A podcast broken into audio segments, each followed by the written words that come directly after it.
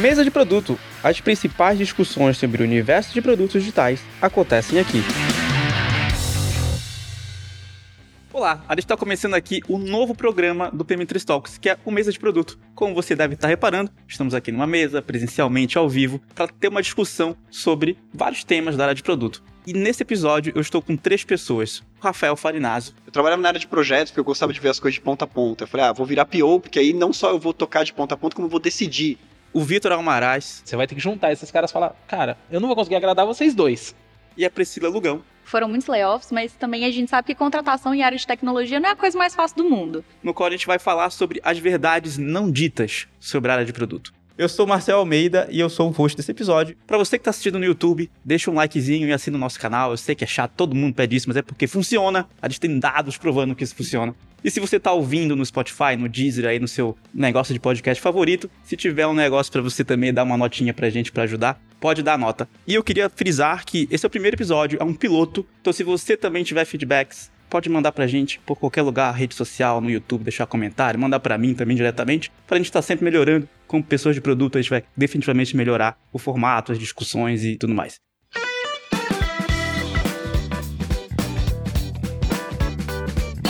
Então, pra gente começar, eu queria abrir aqui a pergunta sobre por que vocês acham que produto tá tão movimentado assim, a área tá bombando, muita gente quer migrar e tudo mais, sabe? Parece que tem uma áurea especial em torno da área de produto. Por que vocês acham isso? A gente tem a nossa parcela de culpa, né? Começa a surgir curso, evento, etc. O pessoal olha de fora e fala, pô, isso aqui deve ser legal, tá todo mundo fazendo, né? Eu trabalhava na área de projetos porque eu gostava de ver as coisas de ponta a ponta. Eu falei, ah, vou virar PO, porque aí não só eu vou tocar de ponta a ponta, como eu vou decidir. Aí você vira PO, você representa o cliente, né? Aí virei PM, eu falei, ah, agora eu vou decidir. Decidia quando era PO? Claro que não, né? Aí virei PM, falei, agora eu vou decidir como que vai ser o produto. Aí óbvio que não era assim. Aí virei líder de produto, agora eu vou decidir. Óbvio que não é assim. Então acho que tem essa impressão de que você é a pessoa dando as cartas ali. O que é mentira, né? Então, mas é uma sensação gostosa. para quem tem um perfil mais generalista, tem essa sensação gostosa de, não, eu vou ver de ponta a ponta, vou participar de várias partes. Na verdade, muitas vezes você facilita muito mais coisa do que decide, mas é uma área legal. A área de produto, ela tá ganhando essa visibilidade, como Farina falou, né? E eu, particularmente, eu vim porque eu já era da área de, de engenharia, e aí eu queria estar tá mais próximo dessa decisão, estar tá mais próximo desse macro aí de estar tá participando do todo da entrega e não só da parte de entregar uma feature ali, de codar, né? Mas também tem muito a questão de muita gente entrando na área achando que, ah, é porque dá dinheiro. Aí entra a parte mais polêmica da história aí que. Eu quero voltar depois e eventualmente falar de PM tomar decisão ou não, toda aquela discussão de autonomia. Mas falando já que você tocou no ponto do dinheiro, de fato os salários estão aumentando, a gente consegue até ver, né? Tá crescendo muito. Mas isso vocês acham saudável? Vocês acham que faz sentido? Esse PM que tá recebendo salário mais alto, ele se paga lá na ponta? Qual a percepção de vocês aí no mercado que estão trabalham e trabalharam com vários PMs ao lado também? Precisa se pagar, né? Mas, Mas assim, se paga alguns não, alguns sim, aí compensa. É igual investimento, né? Você diversifica, você contrata 20 PMs, aí uns 10 vão se pagar, os outros 10 vão dar prejuízo, mas os 10 que se pagam, pagam os outros 10. Enfim, não sei se a proporção é essa também. Eu quando... acho que não. Não é, mas é que quando você acerta, você acerta bem, né? O investimento de risco, por exemplo, okay. quando você acerta, você acerta tão bem que todos aqueles outros investimentos que viraram pó valem a pena. E eu acho que é meio que o caso, assim, né? Então, para uma empresa que tá começando, que tem poucas pessoas de produto, provavelmente não se pagam mesmo, mas ela tem que entrar no jogo do mercado que tá pagando muito. Ela pode compensar com stock options, ela pode compensar de outras maneiras. Mas, no fim das contas, acho que é até uma questão nossa de profissionais de produto, de entender que, assim, cara, se a gente não der retorno, a gente mesmo vai ser responsável pela suposta bolha que existe. É, mas isso aconteceu um pouco com agilidade, né? Eu, Total. pelo menos, tenho essa percepção. Teve o boom ali de agilidade, o quê? 2008, 2010. As empresas agora, algumas pelo menos, olham meio torto, assim, pra Scrum e tudo mais fico com medo de produto acontecer isso, porque eu já vi empresas bem early stage contratando pessoas de produto com salário lá em cima e falo assim, pô, essa empresa nem tem tanto caixa assim, porque ela tá fazendo isso, porque ela e precisa. Às vezes, às vezes nem tem tanta necessidade de ter uma pessoa de gestão de produto nesse momento. Exato. Às vezes investir assim no design, na engenharia já supriria ali a necessidade e fica atacando PM, principalmente no early stage, e fica atacando PM. Então, Achei engraçado que você até falou: ah, tem 20 PMs, 10 se pagam, 10 não se pagam. Mas precisa dos 20 PMs. E quando tem um só, né? É. se ele não se pagar é ruim, se ele se pagar é bom. Exato.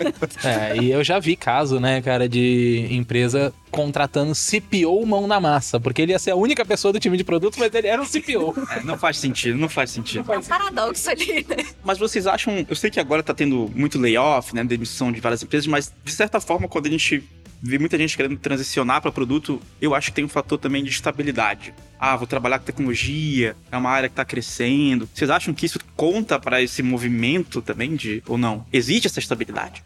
É, existir estabilidade é bem difícil a gente afirmar, né?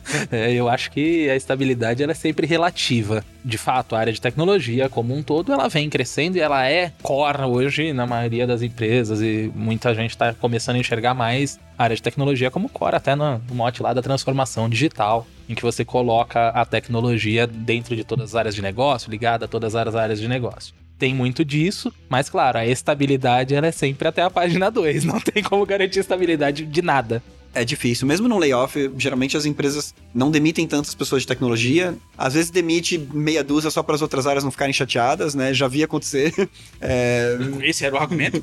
É meio que isso, cara. Só faltou falar assim, né? Falar, não, como a gente vai cortar de todas as áreas, tem que cortar um pouquinho de tecnologia. Pega a galera que tá de Yellow Flag lá mal, e né? manda embora, assim, só para vendas não achar ruim. Cara, não faz sentido nenhum. Mas é uma área que sofre menos com layoff. Sofre também, mas sofre menos com layoff tem esse hype também, porque assim, Design, geralmente, você vai precisar fazer toda uma faculdade, ter toda uma experiência prévia. Engenharia, você não só tem que ter essas habilidades ali com algoritmos, com lógica, mas também tem um, alguma graduação. PM é um negócio muito mais genérico, vem gente de tudo quanto é lado, né? Então você não vê esse influxo de gente querendo entrar em engenharia e design, porque são disciplinas que já existem há mais tempo e estão mais estabelecidas. PM, cara, você pode ter feito, é, como tem exemplos ali, contabilidade, moda, enfim, medicina, sei lá, você, você pode entrar em produto. Mas realmente, né, nesse momento de layoff, não acho que seja estabilidade. Acho que é proporcionalmente tem menos cortes. Tava olhando aqui o celular que fui pegar um post, vou até citar ele aqui, ó. O Matheus Gustavo Inácio. Ele fez uma análise. Enfim, não dá para ver gráficos aqui no meu celular, nem vocês, mas depois eu te deixo o link. Ele fez uma análise dos últimos cinco unicórnios que demitiram. Pegou 310 pessoas e ele fez o ranking das pessoas que foram demitidas. Primeiro só no ranking, o UX e produto. Segundo no ranking comercial, depois analistas, aí tá bem genérico analista, e em quarto desenvolvedores. Fiquei surpreso, confesso, quando eu vi mas ao mesmo tempo a análise ela é muito no total, não dá pra saber em proporção, né? Tipo, talvez na empresa Sim. tinha muito PM, não, não tem essa informação. Sim. Mas eu fiquei surpreso quando vi o UX. É, acabou que no total ficou um, um, montante grande, né? Surpreendente mesmo. Porque... É, se a empresa tinha 10 PMs, cortou um, é 10%, né? Sim. E se tinha 100 engenheiros, cortou 5, né? Já não tá é... 10... agora são as pigs, né? São as unicórnios. Acho que sim. Sim. Mas, enfim, fica... É... E o mais curioso nessa história é que normalmente num squad você tem um PM, normalmente um product designer e vários desenvolvedores, no mínimo dois, três para um squad. Então, se tem mais gente de PM e UX sendo demitida do que desenvolvedor, cara, quem tinha mais grupo de gente ali para ser demitido eram os desenvolvedores, eram os engenheiros. Então, uhum. é, isso chama a atenção nesse sentido. É também né? não adianta a gente, a gente ter um bocado de PM considerando que tá faltando desenvolvedor. E a gente ainda tá concorrendo agora no Brasil com desenvolvedores de fora. Então, assim, é aquele negócio, tem que ter 4, 5, 7 devs. O Martin Kagan fala de 7 devs para ter um PM. Então, se não tem dev, para que ter tanto PM? E assim, foram muitos layoffs, mas também a gente sabe que contratação em área de tecnologia não é a coisa mais fácil do mundo. Não é hiper rápido você contratar um é. PM, um PD legal que tem fit, desenvolvedor, você compete com o mercado inteiro, literalmente, porque tá todo mundo contratando as mesmas vagas.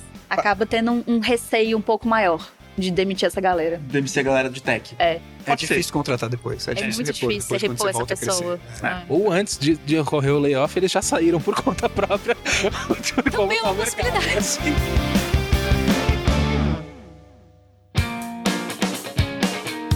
Mas agora, falando mais do PM mesmo, de produto em si, o Farina bem no comecinho falou sobre a decisão. O que vocês acham? O produto toma decisão até que ponto? Até onde vai essa autonomia da decisão da pessoa de produto? Vamos começar pelo PM, depois a gente fala do GPM, do Head. Porque as pessoas entram nisso. Eu vou decidir tudo, eu vou decidir a feature que vai ser feita.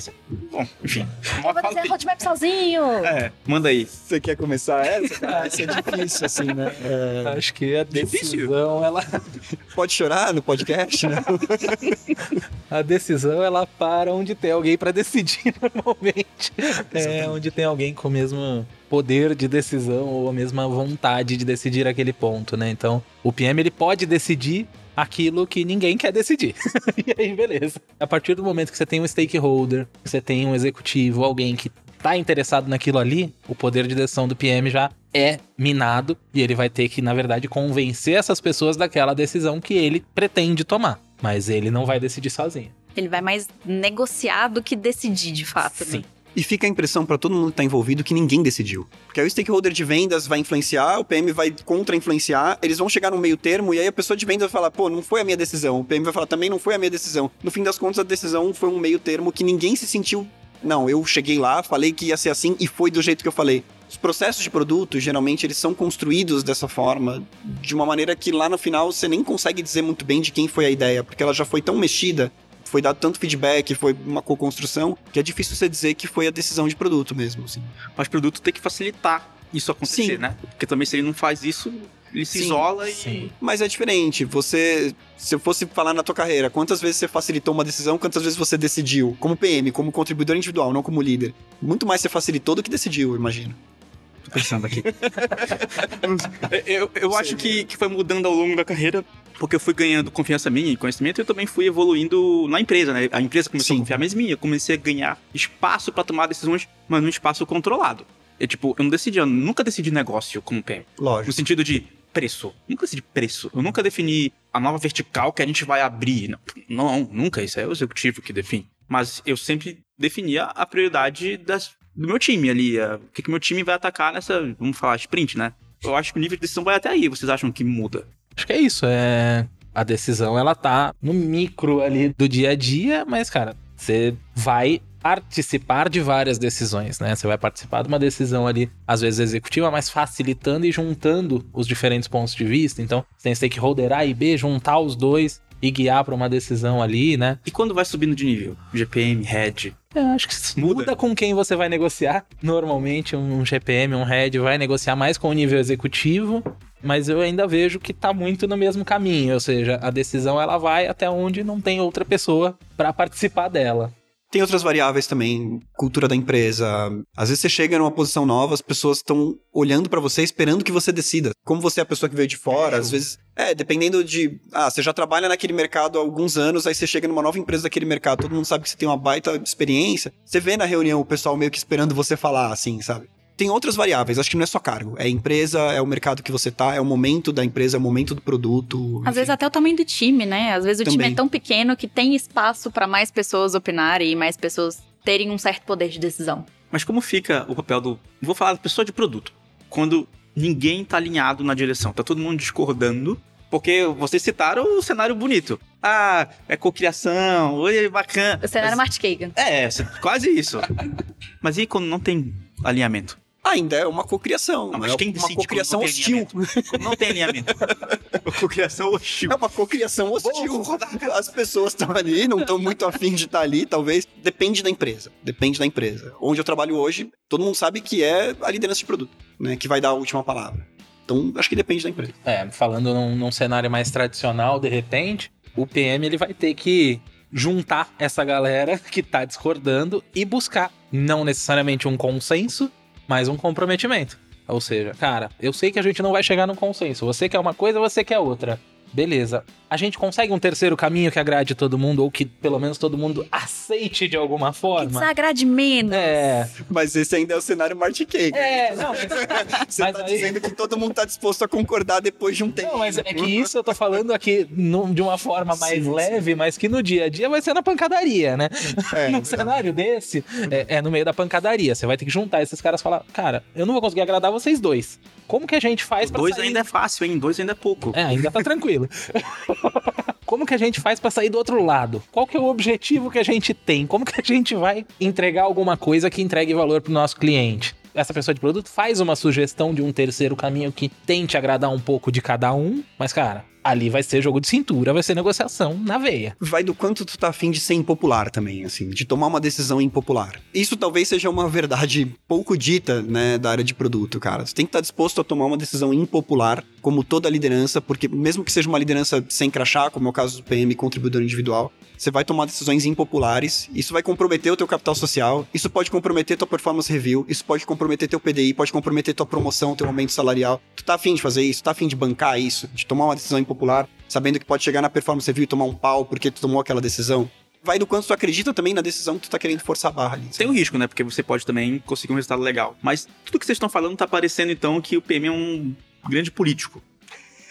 Ele é? Sim, mas Parece se ele ele tá for muito político, ele cai no outro Ele risco. vai cair. né? Parece que ele tá cair. negociando no Congresso o tempo todo, é Vai isso? cair. Pra É. passar as medidas. A galera percebe. você- Se for isso, a galera percebe e você também vai tombar. Ou ele vai ser dominado pelo resto da galera, né? Então, assim, puta, eu sei que, por exemplo, citando exemplo aqui, não é você, mas o Marcel é o cara que é político, que quer agradar todo mundo, que sempre cede pra eu impor o que eu quero. Cara, Vou engolir. eu- o Marcel, eu vou engolir o Marcel, porque tudo que eu decidi, eu vou chegar lá, Marcel, falar, cara, eu Fala quero assim. É isso. É. E você vai sempre fazer do jeito que eu quero, ou seja, você já não vai fazer mais o trabalho de produto, você vai virar o garçom. Não, mas aí você tá falando, beleza, esse é um político ruim. E eu sinto que, eu queria ver o ponto de vocês, principalmente a galera que tá entrando, ou até uma galera que já tá há um tempo, se cansa muito rápido disso. Fica exausto, porque é realmente cansativo. Você tem que saber que tem um aspecto político do seu trabalho, cara. Se tem três pessoas numa sala, tá rolando política. Você tem que saber que você vai, às vezes, tomar decisão impopular, que às vezes você vai negociar, que às vezes você vai se aliar a alguém, porque naquele momento é o, é o melhor que você pode fazer, enfim. Tem todo um aspecto pessoal, às vezes você tá vivendo um problema pessoal ali que você também não vai ficar comprando briga no trabalho, você quer ficar mais de boa, você quer ficar mais tranquilo.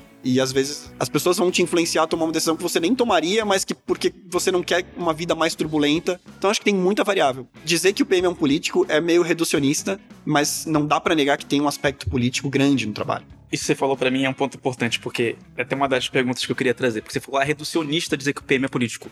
Concordo em partes, porque eu continuo achando que ele é bem político, e tem que ser. Mas eu acho que todos os outros cargos têm que ser também. E aí eu, eu queria jogar essa pergunta pra vocês no sentido de gestão de produto é tão diferente de outro tipo de gestão? Porque o gestor de produto é mais especial, que tá nesse hype que a gente falou no começo, em relação ao gerente de operações, ao gerente de marketing, ao gerente de vendas. Por quê? O que, que tem de tão diferente? Todo esse pessoal também tem demanda, todo esse pessoal também tem que priorizar. No aspecto político, acho que não, É, não muda absolutamente nada. E, na verdade, traz até essa política pro nível do contribuidor individual, como o Farina falou.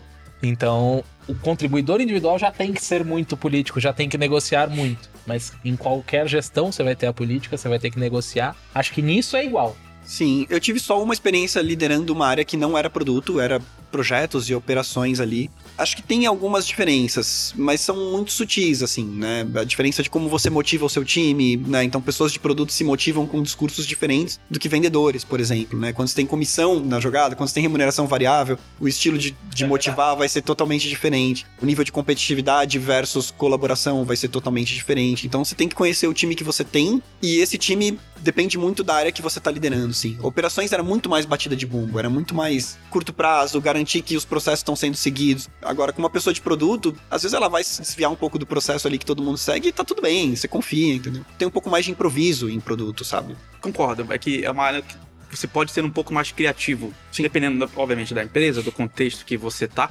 Mas tem um- uma frase que eu acho muito legal, que é tipo assim: o que, que significa gestão? Gestão é alocação de recurso. Aí você tem que entender como eu vou alocar melhor meu recurso, como eu vou montar meu time, como eu vou priorizar, lá, lá, como eu vou fazer a estimativa de impacto. Pra mim, tudo isso é produto, mas isso também é as outras áreas. Então eu sinto que a gente também supervaloriza produto nesse sentido. Principalmente a galera que quer migrar, vai ser diferente. Você tem os Tem desafios uma- iguais. glamorização do PM, assim. Eu acho que da carreira toda de produto, né? A gente vê muito isso até dentro da PM3, em alunos, em pessoas que a gente conversa. A gente escuta muito casos de instrutor também. Mas, cara, a galera entra na carreira de produto, tipo, virei o Elvis. Todo mundo vai me amar, é todo mundo vai me conhecer, vai ser incrível. E não é bem assim, até essa parte de política, o famoso stakeholder management. Todo mundo vai ter que fazer isso em, em algum momento, todo mundo vai ter que entender qual que é o nível de poder que outro stakeholder tem sobre as coisas que eu tô gerindo. Então, não é uma coisa muito glamurosa, não. E, Vocês acham que é? Glamouroso? Com Glamouroso? certeza não. Nem um pouco. tipo, Mas eu, mas eu entendo, um do- tem várias coisas que criam essa aparência de glamour. com certeza. Uma delas é que dependendo da empresa, para os stakeholders, você é a pessoa a ser agradada. Porque você, se- dependendo da empresa, se você é a pessoa que toma mais decisões ou a empresa te empodera para ser mais decisor como produtor ali, o stakeholder vai querer dar uma puxadinha de saco ali e falar: bom, se eu não tiver uma relação legal com o Marcel, eu sei que eu não vou conseguir direcionar o produto, não vou conseguir dar inputs do produto. Mas será que não é então porque as pessoas querem te agradar. Eu concordo que é assim hoje, mas eu fico pensando se vai ser assim pra sempre. Porque hoje a gente tá num processo. Não é transformação digital, tem as empresas que estão nesse sentido, mas a gente tá num processo no qual as outras áreas dependem muito da área de tecnologia. Naturalmente acaba dependendo muito da área de produto. Então o produto acaba virando um ponto central de comunicação, de dependência, etc. Mas será que no futuro vai ser assim de fato? Eu fico pensando, pô, talvez no futuro as ferramentas para comercial, para marketing, etc., estejam tão evoluídas que o pessoal nem precise tanto da área de tecnologia, consegue fazer as coisas mais sozinhos. Hoje é assim, mas não sei se daqui a 10, 15 anos ainda vai ser assim. A tecnologia vai evoluir muito. Acho que tem um pouco de amadurecimento do mercado também. O mercado de produtos de tecnologia no Brasil está numa ascensão gigante. Ainda está numa ascensão gigante. Do mesmo jeito que a área de Agile estava numa ascensão gigante, igual você estou ali, 2008, 2009, agora já está num, numa descida, já está bem mais tá estabilizado. Descida não, viu? Eu acho ah, que cresce assim, mais devagar. Tá, é, tá crescendo É. devagar. Mas eu acho que em algum momento pode ser que não no mesmo ritmo de Agile, eu até queria ouvir vocês sobre isso, mas produto e área de tecnologia em geral, acho que vai chegar nesse mini platô também, eventualmente. Possível. Tudo tem um ciclo de vida, assim, né? Com certeza. Então, em algum momento, sim. Talvez algumas coisas vão se ajustar. E aí entra muito na questão de mercado mesmo, né? Quando você olha mercado, você tem ali os movimentos de alta e depois a correção, né? E talvez venha algum movimento de correção aí, de que algumas empresas de repente estão contratando muito time de produto e veja de repente no futuro que na verdade precisa de um pouco menos. É, alguma coisa assim, que é uma correção natural do percurso. Ou quem não tá contratando tanto, Uhum. começar a contratar mais para também se, se É que estabelecer. pra mim ainda tá muito alinhado nisso que o Farina falou de você ser uma pessoa razoavelmente importante pro seu stakeholder. E eu fico tentando pensar até nas, historicamente, tipo, sei lá, vamos pegar HP. Antes da gente começar a falar de software, a HP fazia lá. Impressora, não sei, cara, tô zoando. Sei lá, eu fazia, não conheço tanto a história deles. hardware, Fazia hardware. Mas no top of mind, pra mim, é impressora. fazia hardware. coisa Beleza. O ciclo era muito lento, então, naturalmente, eventualmente vinha a área de marketing comercial demandando coisas e produto atendia mais do que eu sinto que a gente atende hoje. Hoje eu acho que existe um. Essa glamorização, esse eu sou o Elvis, faz as pessoas de produto também terem menos humildade e falarem: não, você é da comercial, eu que falo com o usuário, eu que sei tudo. Isso é um problema grande. Vocês não percebem isso? Eu sei que vocês são de produto, vocês vão dizer que não. né? mas enfim. fica Não, eu percebo, eu percebo sim, cara, de verdade. E eu acho que acontece até com outras profissões fora da tecnologia. Advogado, médico, Sim. né? Então, várias dessas profissões que eram... Cara, advogado, médico engenheiro era a tríade que, pô, se teu filho fizesse uma dessas, estava feito, era respeitado na sociedade. Hoje em dia, a galera já não respeita tanto, cara. Em parte por culpa de maus profissionais que sujam o nome da profissão, em parte por conta de, sei lá, Mudança de mercado também. mudança de mercado, uma Mas, assimetria de informação. Advogado, se não me engano, ou é a primeira ou é a segunda faculdade que mais forma gente, faculdade de direito. Então, tipo assim, o mercado tá, tem tanto advogado que, enfim, ferrou a, a demanda. E tem uma coisa que acontece, por exemplo, na medicina, né? Que, pô, eu sou leigo de medicina, eu sou incapaz de julgar se o médico que tá me atendendo é bom ou não. Tem essa perda de confiança, porque aí você vai no Google, você lê outra coisa, você acha que o médico é ruim, mas na verdade no Google você leu errado e aquele médico é bom. Acho que pode acontecer um pouco disso também na tecnologia, sabe? Você vê outra pessoa falando outra coisa, você para de confiar naquele, então é muito difícil dizer. Eu acho que sim, acho que tem uma glamorização e acho que esse hype vai se perder em algum momento.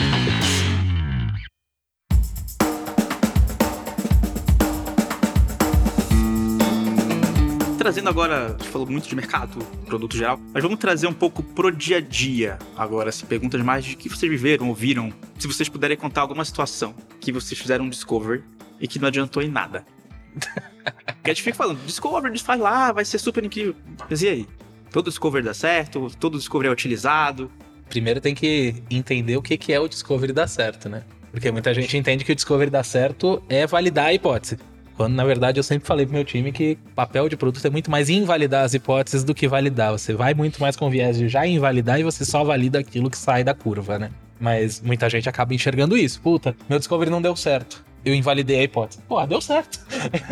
Melhor invalidar agora que depois, né? Você deixou de, de gastar um dinheiro, de investir recursos ali em construir algo que ninguém queria. Pô, sucesso. Eu acho que tem alguns discoveries que a gente já começa sabendo que não vai dar em lugar nenhum. Seja porque alguém já tinha um viés muito grande e te forçou a fazer o discovery, porque a pessoa tinha aquela certeza na cabeça e, cara, você já tinha dados de repente pra justificar que aquilo não ia dar certo.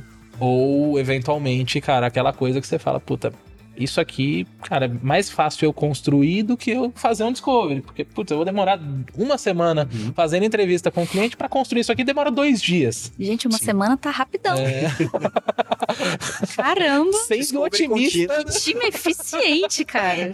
Quem são esses devs aí pra gente contratar? Não, eu falei dois dias Mas pra desenvolver, tá vendo? discovery? Não, pra desenvolver uma semana, né? Não, era uma semana pra Uma semana discovery pra ou, dois dias pra desenvolver. No meu exemplo aqui, sendo otimista ao extremo, né? Que quase sendo Marty Kagan, né? Mas, tô brincando, dá pra fazer, dá pra fazer. Dá pra fazer. Dependendo do que for, dá pra fazer. É, em dois tá, dias. sim. Não Mas, sou eu que vou fazer. mas você já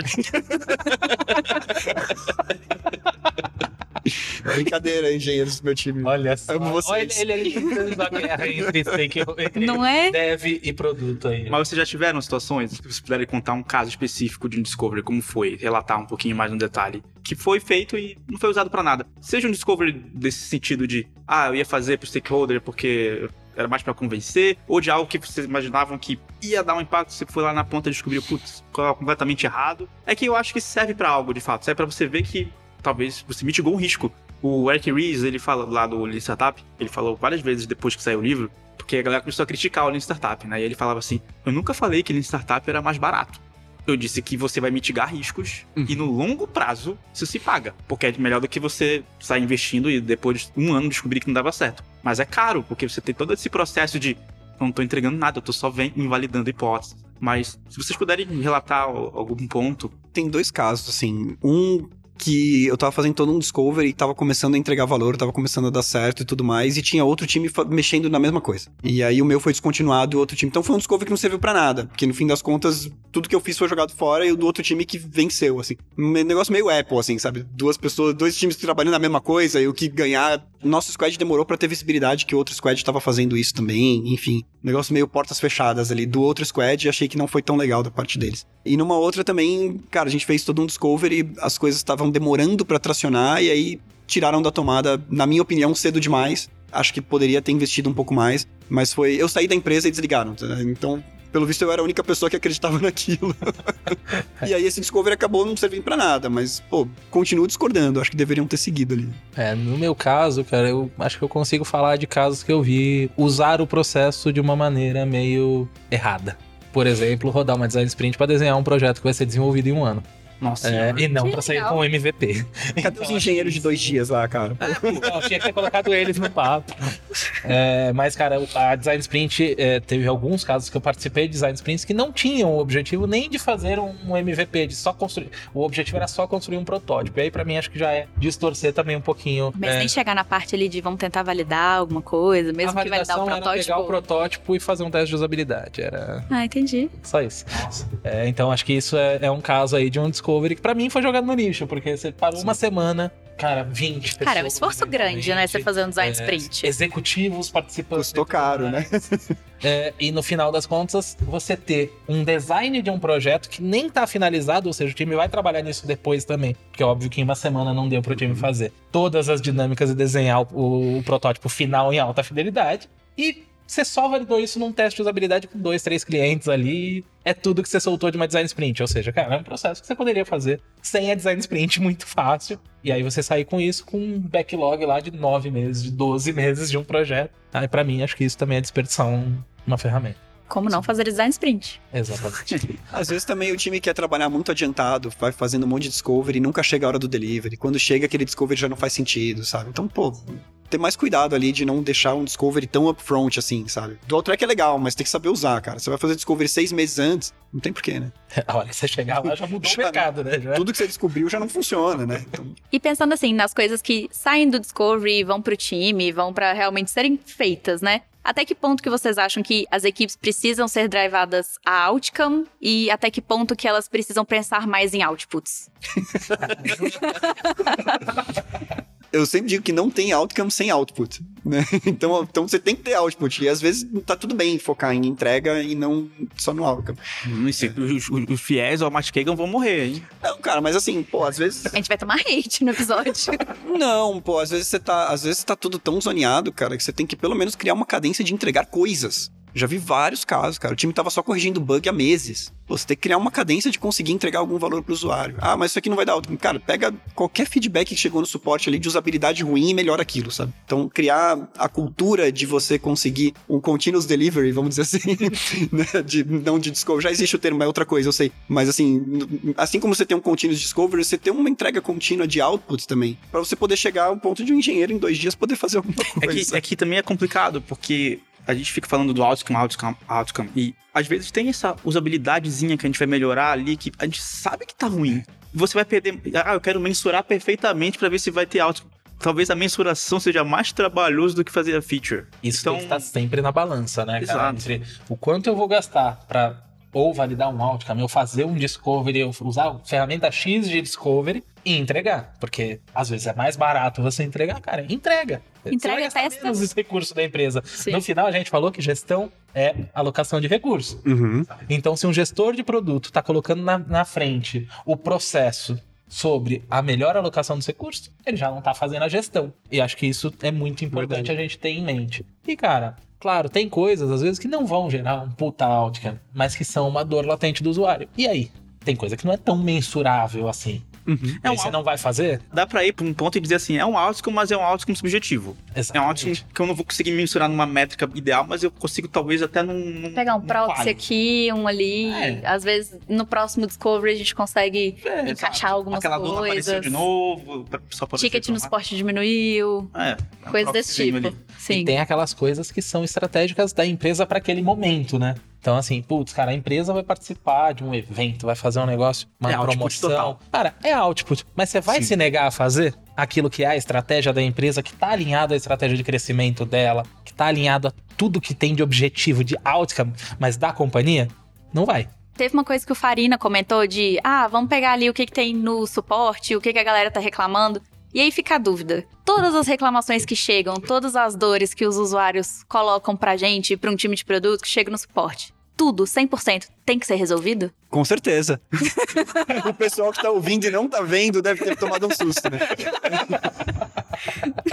não, claro que não. Vão resolver tudo, 100%, vai ter nada de Tem problema. uma reclamação, vamos resolver. Pô, tem muita coisa de experiência de uso que se você não fizer desde a primeira versão, você nunca vai achar o argumento pra voltar lá e melhorar. Então acho que tem coisa que já tem que nascer boa, sabe? De verdade. Assim, ah, mas é MVP. MVP não é desculpa pra fazer coisa ruim. MVP é o mínimo pra você validar. Não é, ah, não, tem que ser tosco, tem que ter cara tosca. Não, é. Se Essa é coisa que você já sabe que tá ruim, cara. E às vezes vai te custar algumas horinhas a mais de alguns testes de usabilidade que você vai fazer, faz. Porque depois você não vai ter argumento pra voltar lá, né? Ah, não, se você for data driven, por exemplo, você nunca vai ter argumento pra voltar lá e mudar priorizar isso de novo vai ser impossível. você não vai conseguir ter dados pra isso. Então, acho que tem coisa que você tem que fazer já desde a primeira entrega. Se você não faz, ela vai aparecer como um problema de usabilidade. Ah, eu tenho que baixar uma planilha aqui, subir lá, não sei o que, isso tá muito ruim. blá. Acho que tem coisa que tem que ter uma certa noção de não prejudicar teu usuário ali, de não criar uma experiência ruim. Quer ver um exemplo, Pra não ficar só na teoria aqui, né? A famosa feature de exportar para Excel.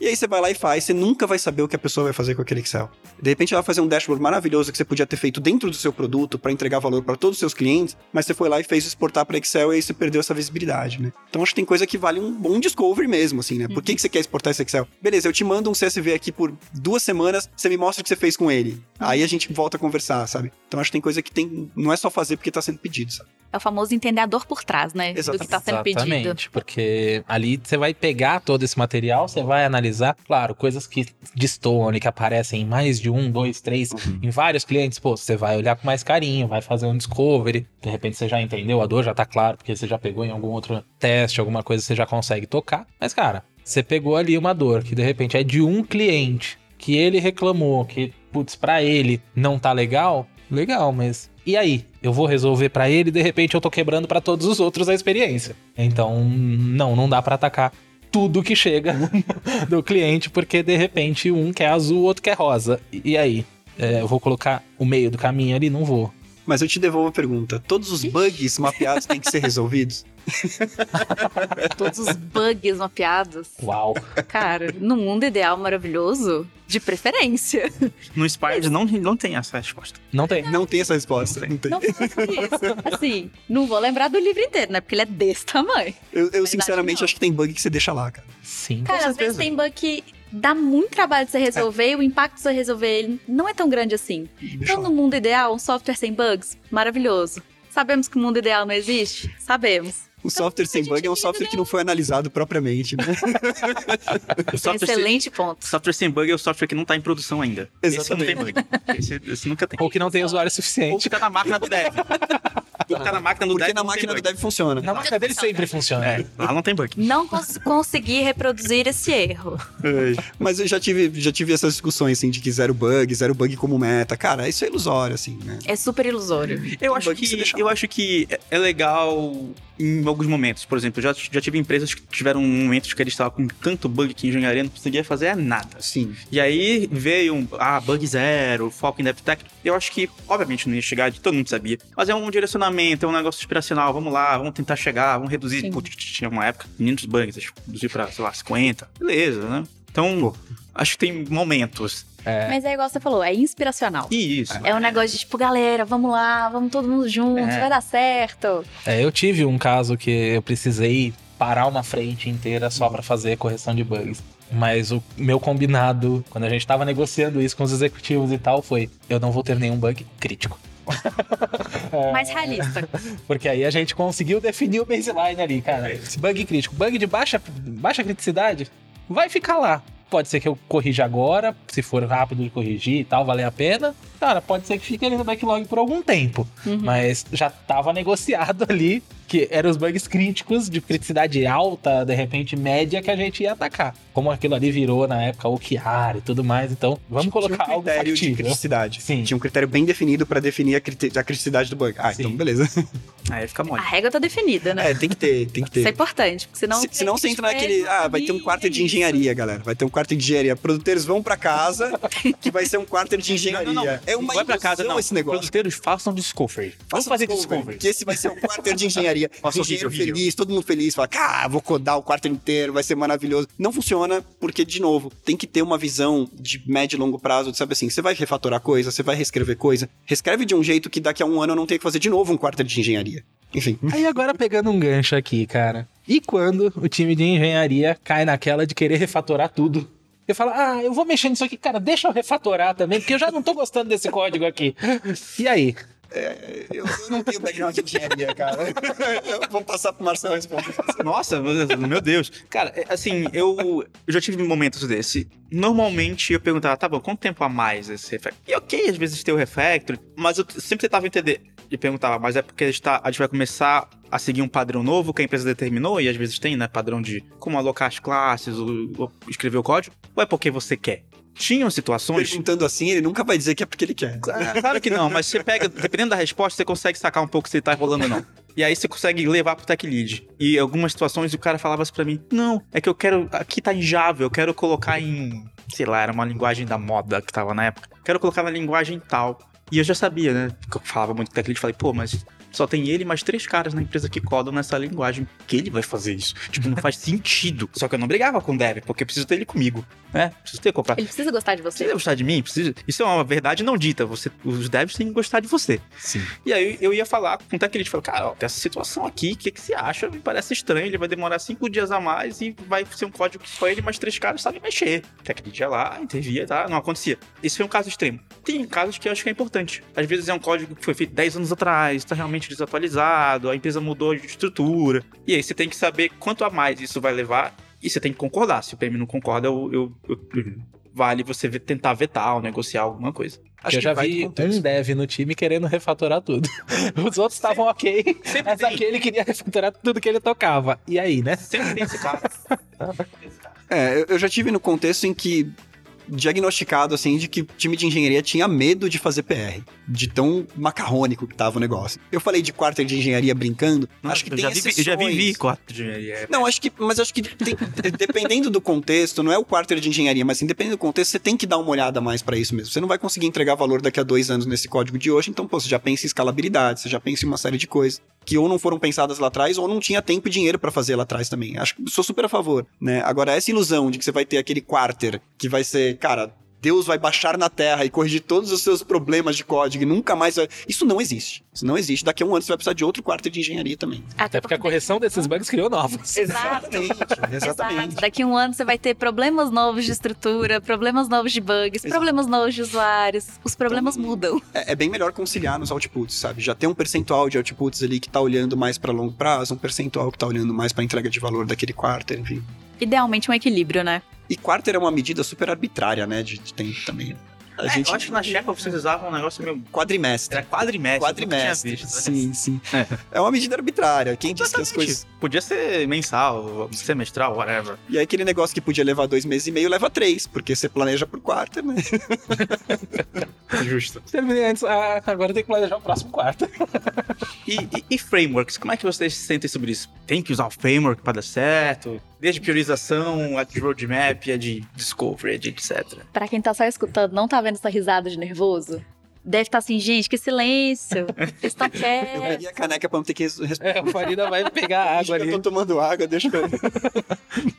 Cara, frameworks são uma boa ferramenta pra começar algumas coisas, de repente pra aprender alguma coisa. Putz, eu não tenho ideia do que eu faço. Putz, deixa eu colocar um framework aqui pra dar uma, uma guiada no processo e tal, mas no fim das contas, framework é uma ferramenta. O PM tem um cinto de ferramentas ali, cara. Os frameworks estão nesse cinto e ele vai sacar alguns em alguns momentos aí do processo. É, então, putz, vou fazer um discovery, legal, tenho tal, tal, tal e tal framework que eu posso usar. Ou de repente eu posso fazer uma coisa mais simples e vou conversar com alguns clientes que reclamaram no meu Customer Success. Ou seja, É. não usar framework nenhum. Não usar framework nenhum, é, no fim das contas. É, então eu posso usar ou não.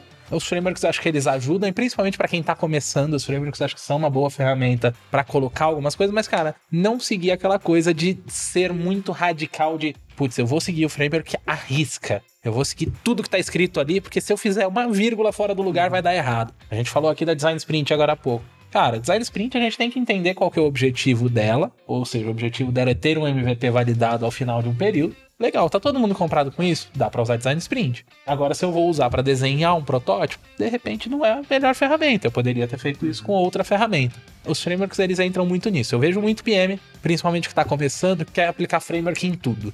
Ah, cara, eu vou fazer um discovery, eu preciso de um framework. Eu vou fazer delivery, eu preciso de um framework. Eu vou fazer um roadmap, eu preciso de um framework. Vou priorizar, preciso de um framework. Exatamente. E, cara, no fim das contas, tudo vira framework, porque se você for priorizar por impacto e esforço, é um framework. Mas, cara, você consegue fazer isso sem um framework.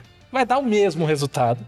O de priorização eu acho mais icônico. Vamos pegar um ICE Score, tá? Que você tem a continha. Aí é legal porque você tira o ruído, você tira ali as 20 coisas que não faz, mas as top 3, top 5, você fica assim, putz, eu acho que a segunda devia ser a primeira. Aí você vai lá, você vai lá e muda. Você muda a confiança. Você, é, você, muda, você muda algum score. Você trapaceia no framework. É fato. Eu lembro que teve uma palestra no Product Stars, o primeiro lá, que teve uma moça, era do Hotjar? Ela era do Hotjar, né? E ela foi mostrar como eles priorizavam lá, com a Ice Score. E não sei se fui eu ou alguém perguntou, não lembro, acho que fui eu que perguntei até. Mas e aí? Vocês realmente fizeram a primeira coisa que foi priorizada lá? Não. a gente foi lá e viu que não fazia sentido e priorizou a terceira. Acontece. E o framework, ele é isso, ele é uma ferramenta. Não é que você tem que seguir a risca o que o ICE Score te disse. Qual dos três aqui primeiro ma- tá mais alinhado à estratégia da minha empresa, à estratégia do meu produto? Ah, é o terceiro. Beleza, cara. Não tem problema eu priorizar o terceiro e não o primeiro. O framework, ele te deu um guia pra você colocar todo mundo numa mesma unidade de medida, nesse E caso. também pra você parar de olhar pra 20 ao mesmo tempo e às vezes olhar pros top 5, pros top Exatamente. 4. Então, pra isso o framework ajudou, mas precisava ter usado um framework? Mano, podia usar ou não. Ia dar um resultado parecido.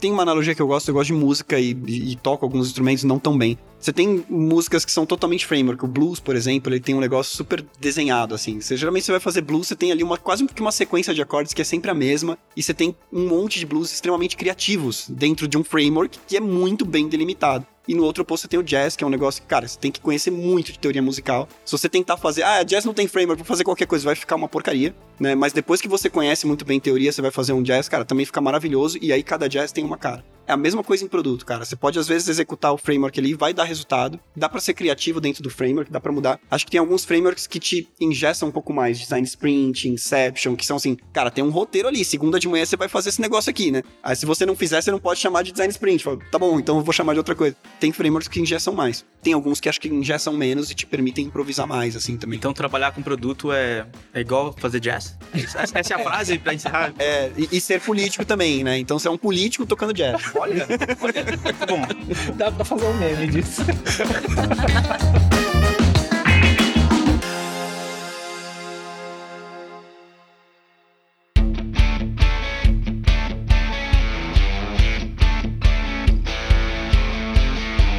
Eu queria só encerrar, cada um responder um- um- uma pergunta que é assim: o que, que vocês gostariam que, antes de entrar em produto, tivessem dito para você uma verdade que ninguém fala, o que, que você Uma gostaria? dica amiga. É, tipo, olha, a verdade é desse jeito. E pouca gente fala isso. Uma boa pergunta, cara. Não sei, acho que eu respondi uma pergunta parecida uma vez, que é o que, que eu queria saber no começo da minha carreira, e a minha resposta é alguém podia ter me dito que as outras pessoas também não tinham ideia do que elas estavam falando.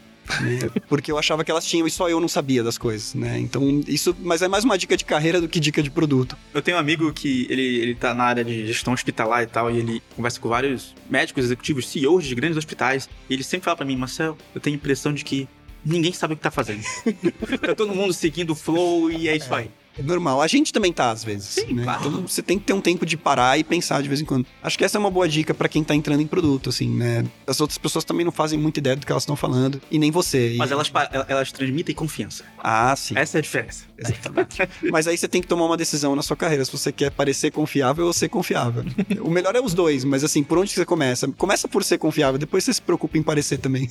Uma coisa que eu queria que tivessem me dito é que você nunca vai ter 100% de certeza e todos os dados pra tomar uma decisão. Que acho que muitas vezes a gente acaba se cobrando disso de, cara, mas será que eu tenho realmente todos os dados? Será que eu tenho tanta confiança de tomar essa decisão? Dá até uma paralisia, assim. É, Cara, não fala, analisei o "Putz, suficiente. não, peraí, então deixa eu fazer mais seis meses de discovery pra tentar ter uma certeza. Isso eu gostaria que tivessem me dito lá no início. Você nunca vai ter 100% de certeza, você nunca vai ter todos os dados pra ter confiança pra tomar aquela decisão. Basicamente, você vai ter que tomar riscos, às vezes altos, às vezes baixos, mas Você vai Mas a diminuir. vida toda é assim, cara. Você vai, ah, vou me mudar pra outra cidade. Você tem certeza que vai ser legal? Não tem. Vou trocar de emprego. Você tem certeza? Você não tem certeza, cara. Mas a vida não tem framework, o produto tem. As pessoas acham que, as pessoas acham que tá seguro. É verdade. É, essa, isso É, no fim você vai usar os dados, usar aquilo que você tem pra diminuir a desconfiança, pra diminuir o risco, mas o risco sempre vai existir e o nível de confiança nunca vai estar em 100%. Perfeito. Vitor, Farina, muito obrigado. Pri, obrigado por ser co-host do primeiro episódio. Você que tá assistindo ou ouvindo a gente aqui nesse primeiro episódio, como falei no comecinho, deixa um feedback pra gente saber o que mais a gente pode fazer pra melhorar, pra você curtir cada vez mais o nosso conteúdo. E assina nosso canal, segue a gente aí no seu player de podcast favorito e até a próxima.